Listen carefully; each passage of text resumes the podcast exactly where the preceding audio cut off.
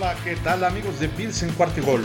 Los saluda su amigo Emilio Besanilla y para platicarles primero que nada del resultado del Thursday Night Football de la semana pasada en donde los Bills ganaron 24-18 a unos bucaneros de Tampa Bay que la verdad es que teníamos controlado totalmente el partido hasta el cuarto cuarto y fue justo ahí en el final del cuarto cuarto donde las cosas eh, se empezaron a presionar al estilo Buffalo Bills y eh, de cualquier forma sacamos la victoria 24 a 18 en el campo de los Bills. Pero vamos a platicar, como siempre desglosamos eh, los partidos, empezando por cada mitad, ¿no? Porque otra vez fueron mitades muy diferentes, ¿no? La primera mitad era bien importante frenar la primera serie ofensiva de parte de los Bucks y eh, así como lo habíamos comentado y lo hicimos. ¿Qué pasó? En ese momento llega eh, los Bills en la primera serie ofensiva de nosotros y tuvimos nuestros primeros puntos con un gol de campo. Entonces desde ahí era importante que nos fuéramos arriba. Viene también la oportunidad de ellos de meter un gol de campo y lo bloqueamos eh, parte de, la línea eh, ahí defensiva de los equipos especiales, este, bloquear la patada del, intento de gol de campo de parte de los bucaneros. ¿no? Entonces viene con ese eh, inyección de energía y de actitud positiva para el equipo y todo lo contrario por parte de los Bucaneros de Tampa Bay. Creo que en la siguiente serie una mala decisión de parte de Ken Dorsey era tercera y centímetros y en lugar de hacer un quarterback sneak con un quarterback pesado, grande que tenemos de casi 2 metros, que pesa más de 110 kilos, este, manda una corrida muy mala y quedamos en una cuarta oportunidad eh, y como cuarta y tres, porque la corrida fue mala. Entonces viene eh, la decisión de jugársela y mandamos un mal pase. Entonces, cuando era una tercera y nada, para prácticamente gratis conseguir el primero y diez, eh, tuvimos que entregar el balón. O sea, ni siquiera pudimos despejar en esa, en esa jugada, ¿no? Finalmente creo que estuvo pésimamente mal llamada la, la jugada ahí de parte del coordinador ofensivo Ken Dorsey. Eh, no sacamos puntos estando en zona de puntos. Entonces eh, vino una mala patada de despeje de los Bucaneros con un buen regreso de Harty que pone las, todas las bases para que venga un touchdown de Josh Allen. ¿no? Veo bien, en esta primera parte a la, a la defensiva. Nos anotó en un gol de campo de 57 yardas, el más largo en la historia de este chavo, que la verdad no es un buen pateador del pateador de, de los Bucaneros. Y eh, hace también en la siguiente serie una la mala línea ofensiva de los Bills logra que le penetren a Allen y manda un pase, el pase lo desvían y se lo interceptan, ¿no? La verdad es que no fue culpa de Josh Allen, pero bueno, se le cuenta a, él. Y esa intercepción eh, se convierte en 7 puntos para los Bucaneros. En ese momento iban 10-10 Viene después una buena serie eh, ofensiva en parte de los Bills, mandado jugadas rápidas, pases cortos, corridas muy variadas, que es lo que siempre hemos estado nosotros aquí diciendo cuando sucede eso. La verdad es que vienen eh, las consecuencias positivas y quien que nota. Entonces, eh, cuando va corriendo Josh Allen, no mucho, pero tiene movilidad, hace corridas, hace pases cortos, de repente por ahí un pase profundo utiliza las alas, utiliza los corredores, utiliza todas sus armas ofensivas, o eso vuelve loco las defensivas. Creo que todavía no lo han entendido porque nada más lo hacen en muy pocas este, series ofensivas y cuando lo hacen terminan casi siempre en 7 puntos. Viene una cuarta oportunidad para los Bucaneros con un intento de gol de campo de 59 yardas. Eh, en lugar de tratarlo de, mm, de hacer, se la juegan eh, o se la tratan de jugar, porque ya habían anotado un gol de campo 57, eh, y ¿qué creen? Es un delay of game, los manda 5 yardas para atrás, ahora sí, imposible poderlo eh, hacer y tienen que despejar, ¿no? O sea, pero mala jugada ahí también de parte de los Bucaneros, que debieron de haber mandado el intento de gol de campo. Ya habían hecho un, insisto. El primer, digamos, la primera mitad acabó 17-10.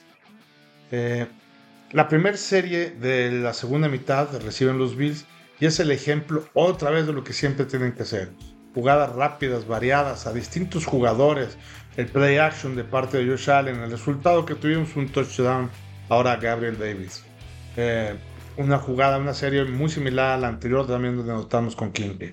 Los bucaneros patean de despeje, le pega un jugador de ellos mismos y de manera arriesgada la recogen los Bills. Nos salvamos también ahí de, un fumble, ¿no? Ya que con este eh, marcador los Bills estaban jugando muy sueltos. Fueron trabajando el reloj, la verdad es que eh, muy cómodos jugando y manejando el partido. En cuarto y cuarto, en la yarda 40, no se la juegan. Es un delay of game, tratando de buscar una provocación y la despejan. Yo creo que también fue una mala jugada de parte de los Bills. La misma jugada también en la yarda 50, cuarto y 2, igual delay of game y despejan otra vez tratando de buscar la penetración. Creo que estas jugadas este, ya se las saben la parte de eh, los defensivos. Es difícil que ya caigan en provocaciones. Se necesitan jugar a veces para que de veras eh, el equipo defensivo no sepa qué es lo que van a hacer, ¿no? En la última serie de los Bucaneros ya habían capturado en cuarto y ocho. Este, ya se había acabado prácticamente el partido, pero por ahí eh, a Phillips le marcan un sujetando en la máscara y en lugar de que fuera un primero y diez de los Bills en la yarda 50, quedó en primero y diez de parte de los Bucaneros en la yarda 25. Eh, este fue un gran error. Cuando el partido va ganando los Bills por 14 puntos, la verdad es que no hay tanto problema. Pero en este momento les dimos vida cuando ya los pudimos haber finiquitado. Es un error de mentalidad.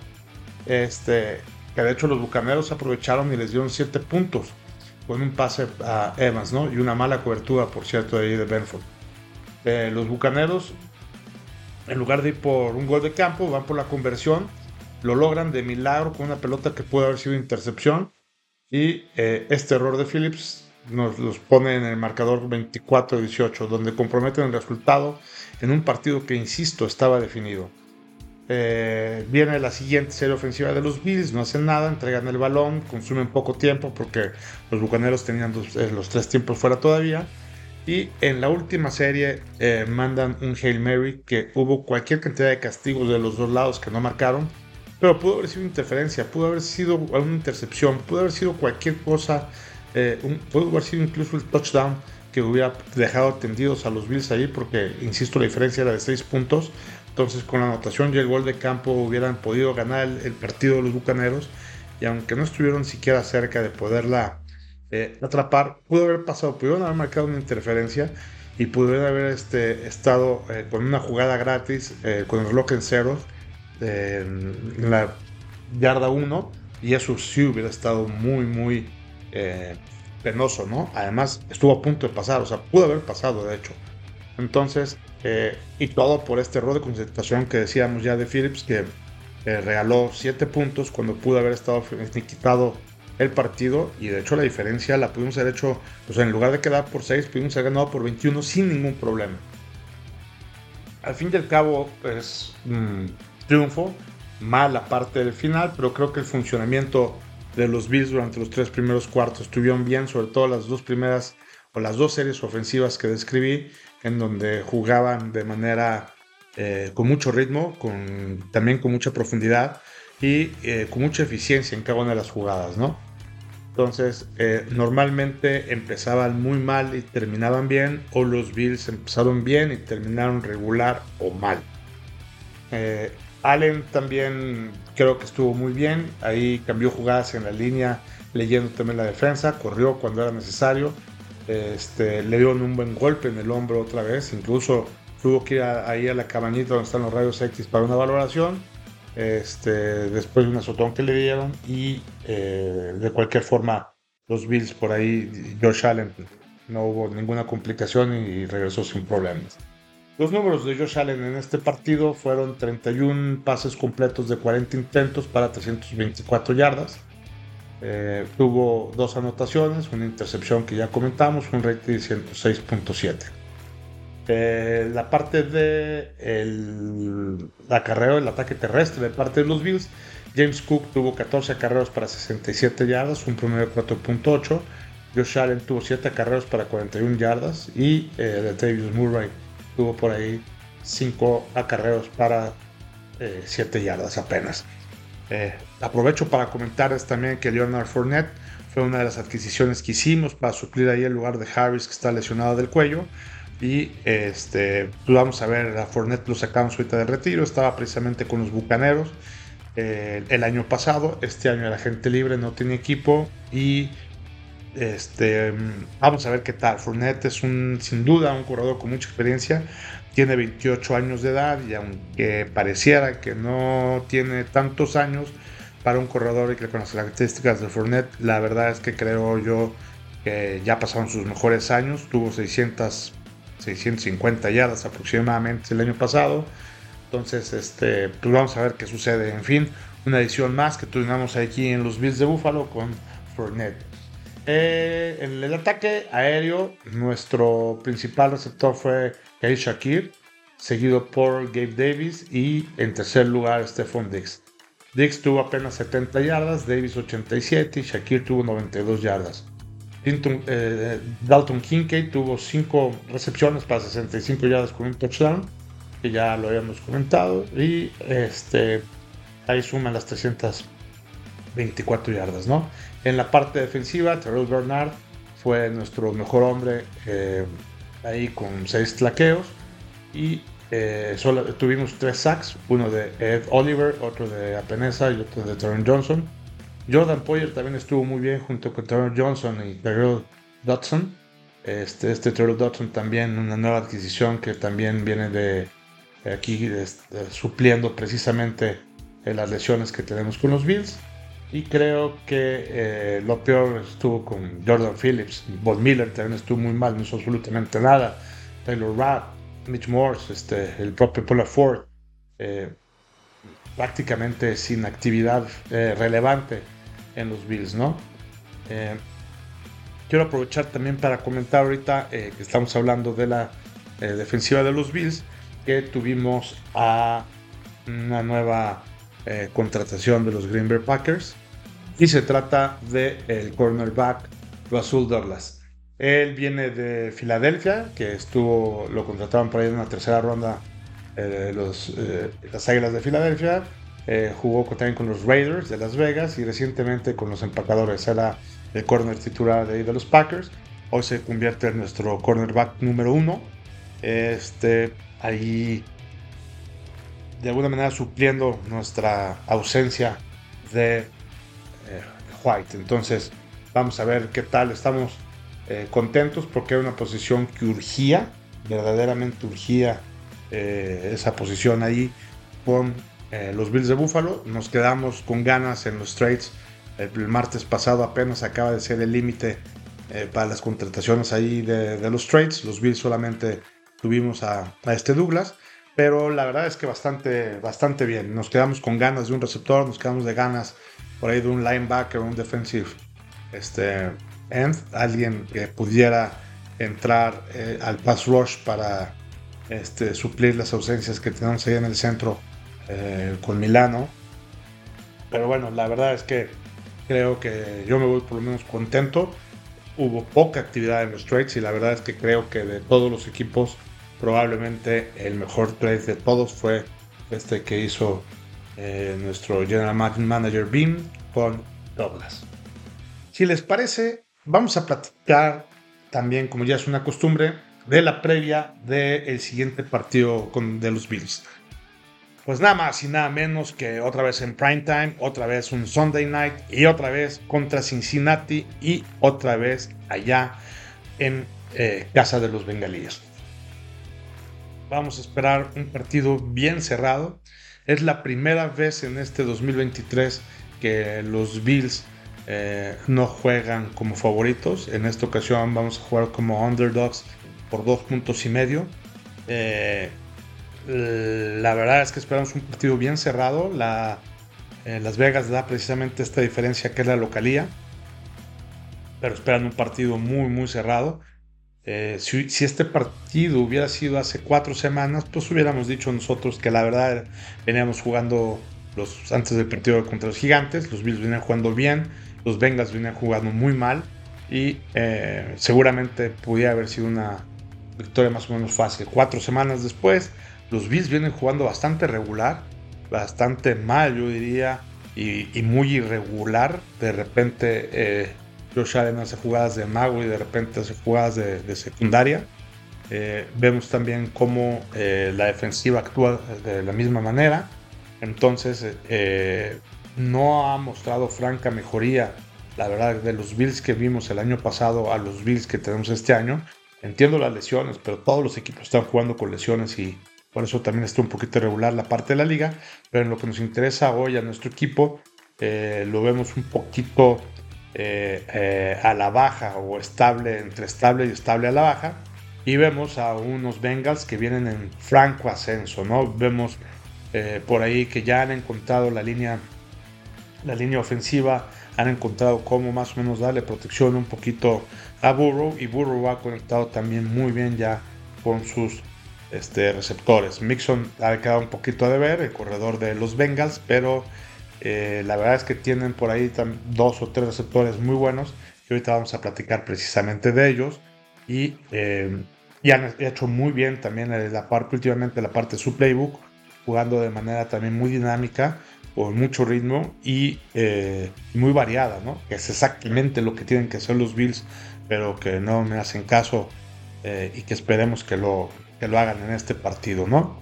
Un Sunday night eh, complicado y pues vamos a, eh, a ver qué, qué, nos pasa. Les voy a dar un poquito de antecedentes de cómo he visto yo a los Bills ahorita en lo que va, que estos antecedentes pueden servir mucho para platicar de cómo llegan a precisamente este partido.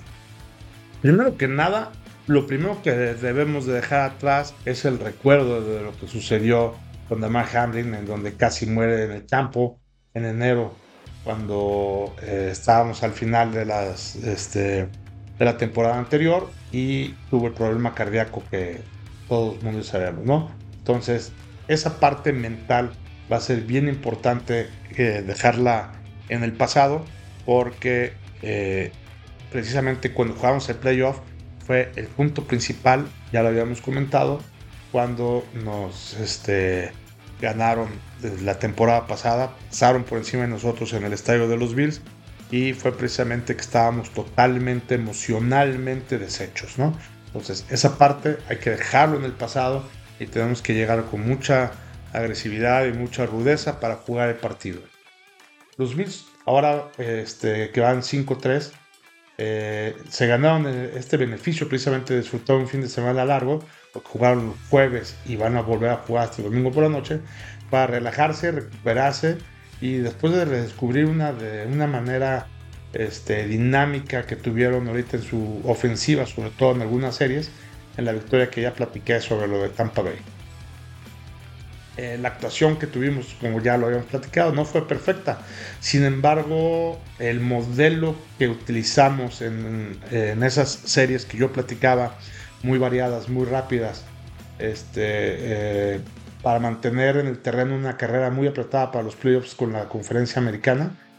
Eh, creo que es importante para tratar de lograr el título, ¿no? Algo bien importante también que comentar es que esta victoria, en caso de serla, es sumamente importante, porque si los Bills ganan y los Dolphins pierden, los Dolphins van en Alemania contra Kansas City, que cuando juegan los Bills ya van a saber ese resultado, eh, los Bills se pasarían de primer lugar, ¿no? Al revés, si los Dolphins ganan y los Bills pierden, se destapan por dos puntos y ya se complica un poco esa persecución. Y por otro lado vienen también los Jets, que si los Jets ganan, los Jets eh, y, los Bills pierden, los, Jets le ganarían a los Bills por el partido de cómo quedamos en el, que, en el cual perdimos. Entonces los Bills pasaríamos a ser tercer lugar, ¿no? Entonces, es sumamente importante ver qué sucede con el partido de los Jets, sumamente importante ver qué sucede con el partido de los Dolphins, pero sumamente importante el resultado de poderles ganar a estos Bengals, porque eh, si ganamos y, Miami pierde, nos vamos de número uno. Y, mantener ese número uno va a ser bien importante para eh, lo que nosotros estamos buscando mm, pues, para poder eh, llegar al Super Bowl, ¿no? Entonces, algo también importante es que en la primera mitad metimos 17 puntos, que fueron 7 más de los que habíamos este, hecho en las tres primeras mitades conjuntas, ¿no? Que ya lo habíamos platicado también, que este, pues, lo, hemos podido lograr. Entonces, ¿qué es lo que necesitamos? eh, que precisamente, uno, que no tengamos intercambio de balones. Hemos tenido muchísimos intercambios de balones en, los últimos partidos, tanto fumbles como pases de intercepción, y que los Bills este, fueron igual de agresivos de como lo hemos podido hacer, ¿no? Entonces, eh, ¿qué más les puedo decir? A los Bills, ya hoy, algo también importante para las contrataciones es que le queda poco espacio en el tope salarial, aunque Brandon Bean liberó alrededor de 4 millones de dólares eh, la semana pasada la estructura del contrato de nuestro tackle izquierdo, eh, este Leon Dawkins.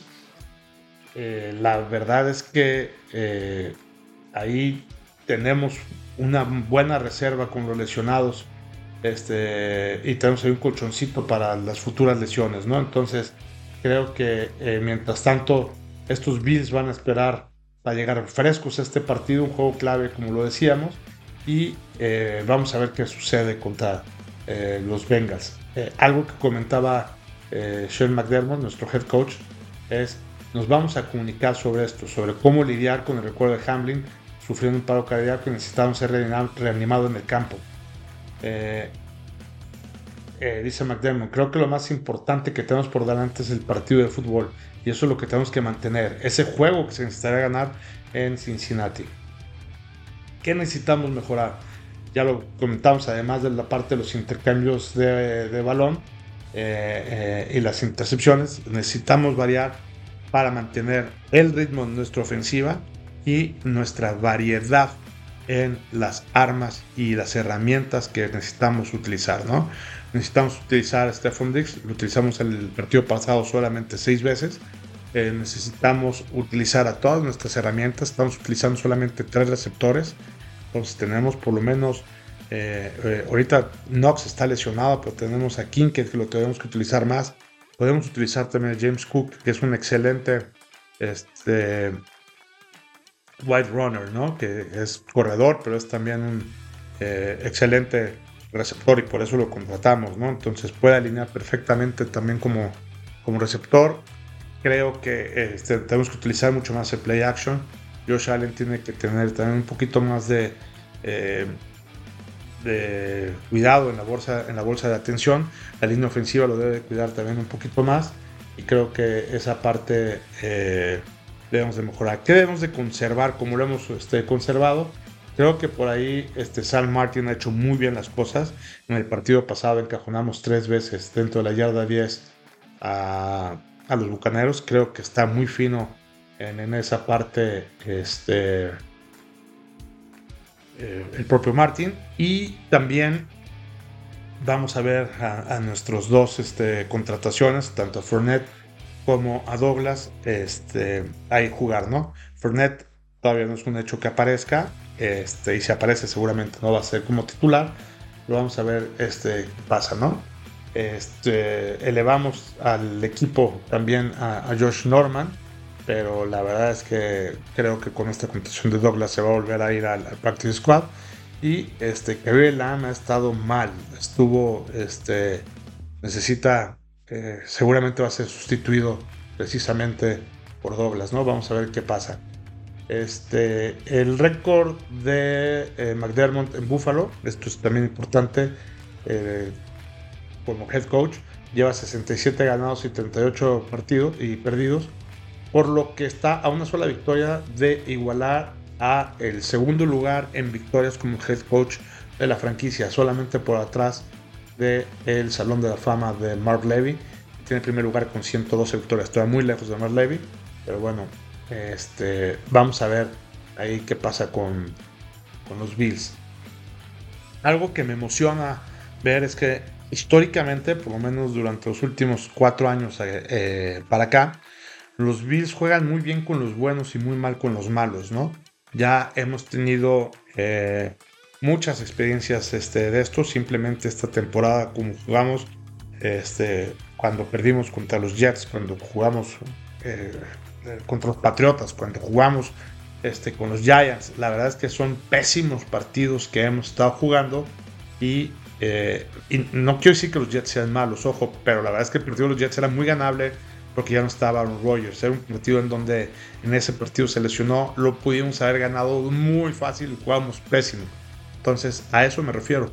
Y cuando de repente venimos nosotros presionados, porque jugamos contra un equipo que es bueno y, eh, y en la teoría pues nos pueden ganar, o como en este caso, que incluso ni siquiera somos favoritos, como que Josh Allen juega ya mucho más despreocupado diciendo, bueno, pues ya de todos modos ya este, la derrota ya la tenemos en Las Vegas, ¿no? Entonces, si perdemos, la gente ya sabía que iba a poder, este es un partido perdible.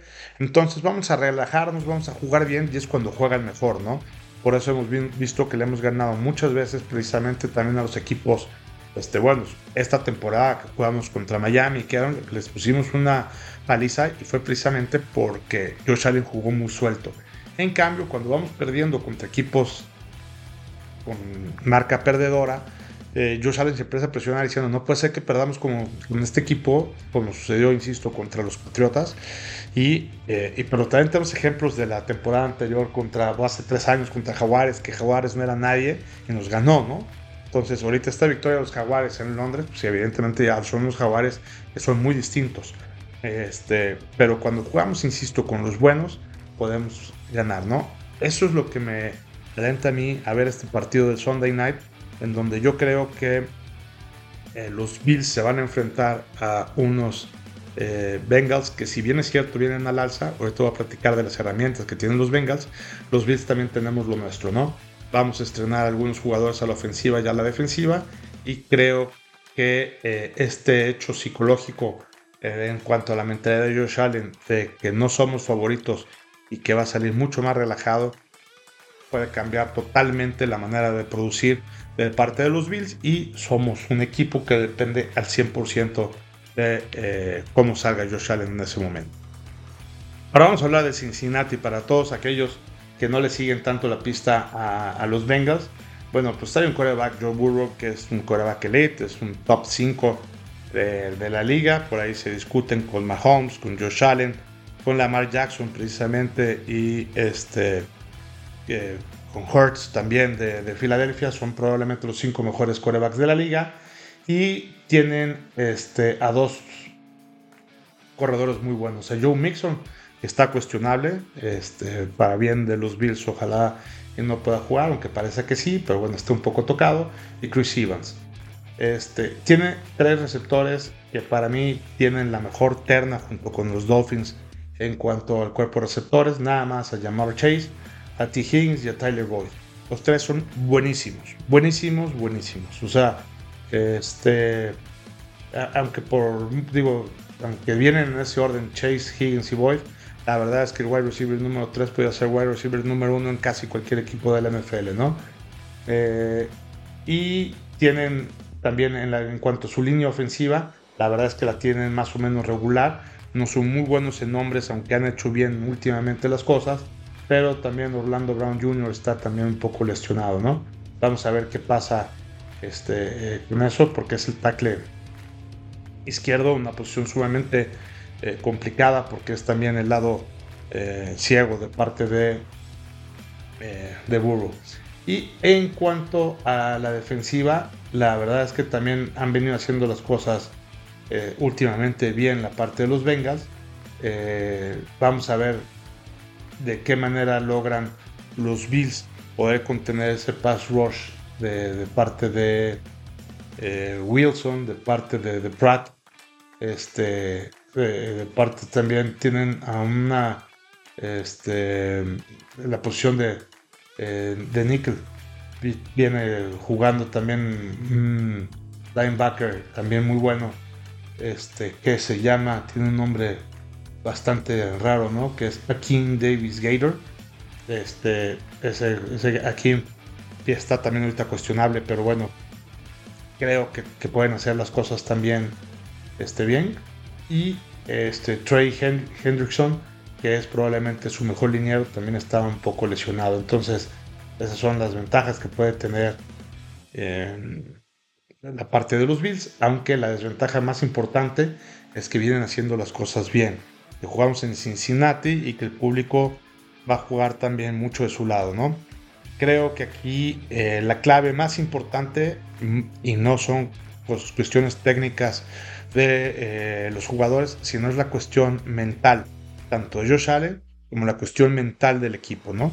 Ya lo habíamos comentado, que no lleguen con esa este, cuestión de los recuerdos, lo que nos mató en los playoffs, que no lleguen emocionalmente deshechos con la cuestión mental, y dos, que Josh Allen salga tranquilo, que salga este, eh, eh, a jugar con, no con la presión, pero lo malo que traemos es que este resultado es un resultado indispensable en cuanto a las aspiraciones de los Bills, por lo que ya comentábamos de cómo poder quedar en nuestra división y las consecuencias que tiene el perder y que ganen los Jets. Simplemente eso nos manda un tercer lugar que desde hace ya mucho tiempo no están los Bills, ¿no? Bueno, principio de la temporada, pero eh, me refiero al juego 1 de la temporada, sí, porque perdimos contra los Jets y los Dolphins ganaron, pues evidentemente nos fuimos al tercer lugar, pero lo recuperamos inmediatamente y este, es una posición en donde no estamos acostumbrados a estar, por lo menos no los últimos cuatro años. Entonces, eh, esta victoria es importantísima, ojalá y eh, nos la regalen, ya nos tocan, hemos perdido también contra los Bengals este, ya varias veces y eh, ya nos toca ganar, ¿no? Entonces, mi pronóstico, híjole, la verdad es que va a estar muy apretado el partido.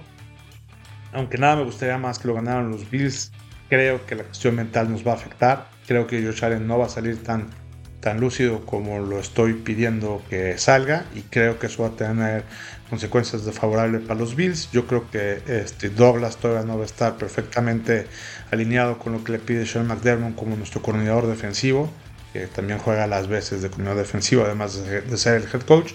Y creo que este, por ahí nos va a doler un poquito este, la parte emocional, la parte anímica.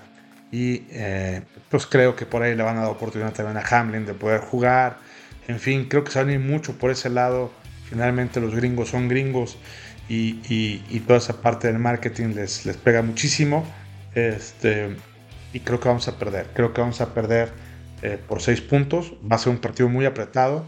Lo vamos a perder en la última serie. Josh Allen lo vamos a ver cometer errores precisamente por la presión. La defensiva vamos a verlos también cometer algunos aciertos.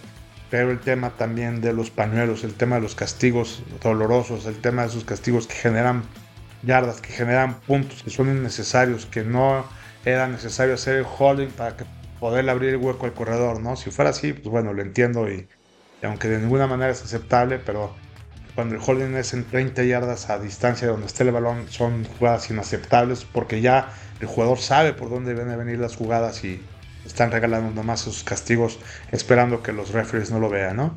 Entonces veo también este, muchos puntos, creo que se van a dar las altas.